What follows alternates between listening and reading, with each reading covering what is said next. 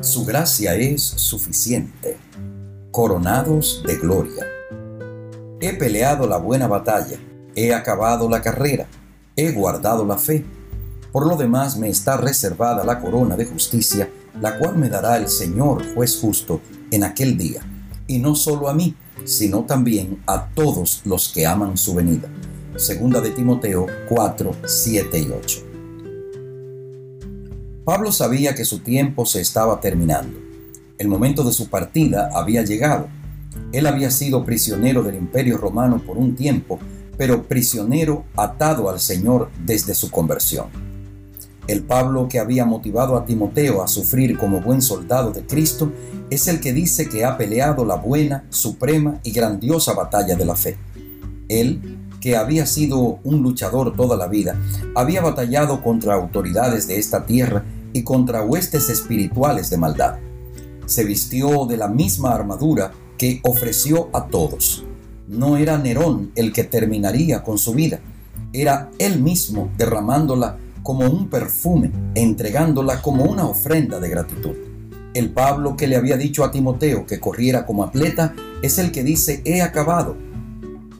La carrera de su vida tuvo más obstáculos que cualquier otro, pero él corrió sin distracción y nunca claudicó. Había obedecido las reglas y estaba seguro del premio. El que había desafiado a guardar la fe dice que ha guardado la fe, es decir, la ha conservado y mantenido. Su vida no fue precisamente cómoda, pero fue fiel. Guardamos la fe cuando vivimos y reflejamos los principios celestiales.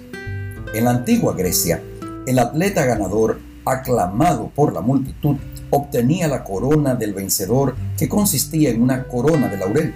Sin embargo, a Pablo no se le iba a dar una corona de hojas marchitables, sino una corona de justicia. Pablo había enfrentado sin temor acusaciones y jueces injustos. Estaba listo para enfrentar al juez justo y verdadero. Estaba seguro de su corona guardada y reservada. No la recibiría al morir, sino en la resurrección.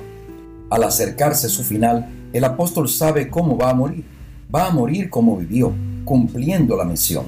Sabe que le espera una corona, como para todos los que aman la segunda venida de Jesús. Esa corona también puede ser para nosotros si amamos el regreso de Cristo, si vivimos en obediencia a su voluntad y si cumplimos la misión que nos ha concedido. Los que estén preparados recibirán pronto una corona inmarcesible de vida y morarán eternamente en el reino de Dios con Cristo con los ángeles y con los que han sido redimidos por la preciosa sangre de Cristo. Una corona de gloria sobre los que esperan, aman y anhelan la aparición del Salvador. Coronados de gloria, honor e inmortalidad.